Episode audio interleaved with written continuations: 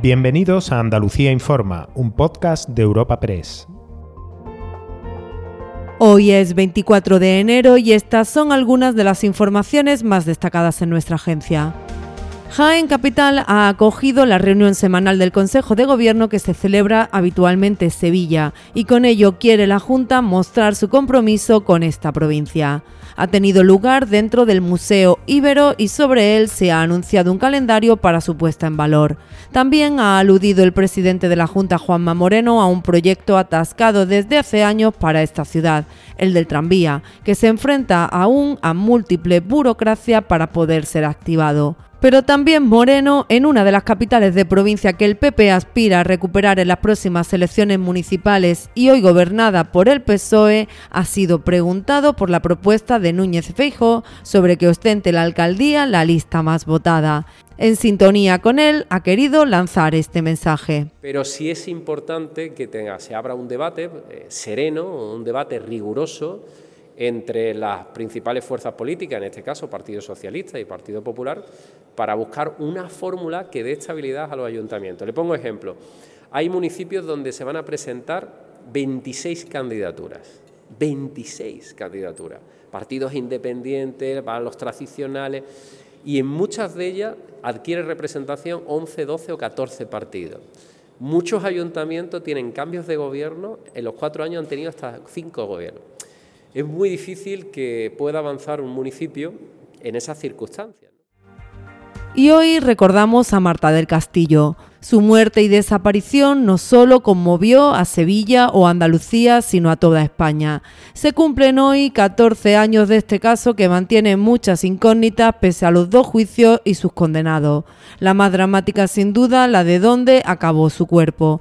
La familia no se ha detenido, no ha parado de insistir en buscarlo, no ha cejado en hacer preguntas y pedir respuestas. Entre estos familiares nos quedamos con su abuelo materno, figura clave en esta lucha, que afirma que los cinco implicados saben dónde se encuentra el cadáver. Hoy ha protagonizado una ofrenda floral y una concentración a las puertas de la audiencia. Exactamente, 14 años que lleva mi familia todos sufriendo.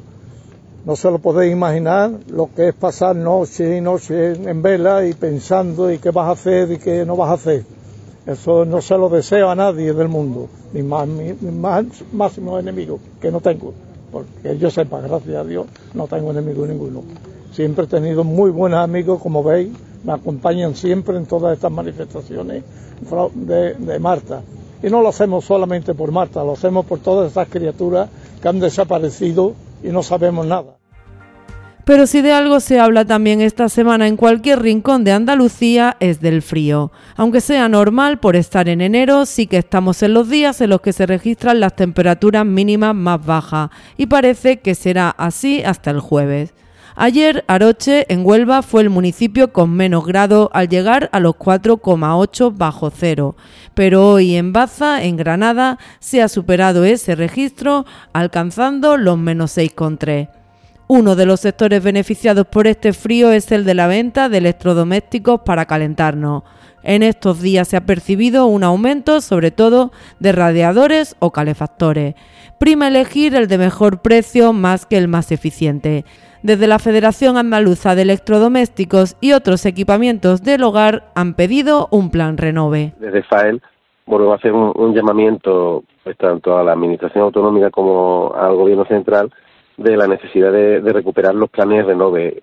Eh, cada, cada año que no hay plan Renove hay 50.000 familias en Andalucía que no pueden renovar sus equipos y en situaciones como esta en las cuales la vulnerabilidad de muchas familias por la crisis económica es mayor, pues se acrecenta, ¿no? Recuerda que puedes encontrar estas y otras muchas noticias en la sección de Andalucía en nuestra web europapress.es.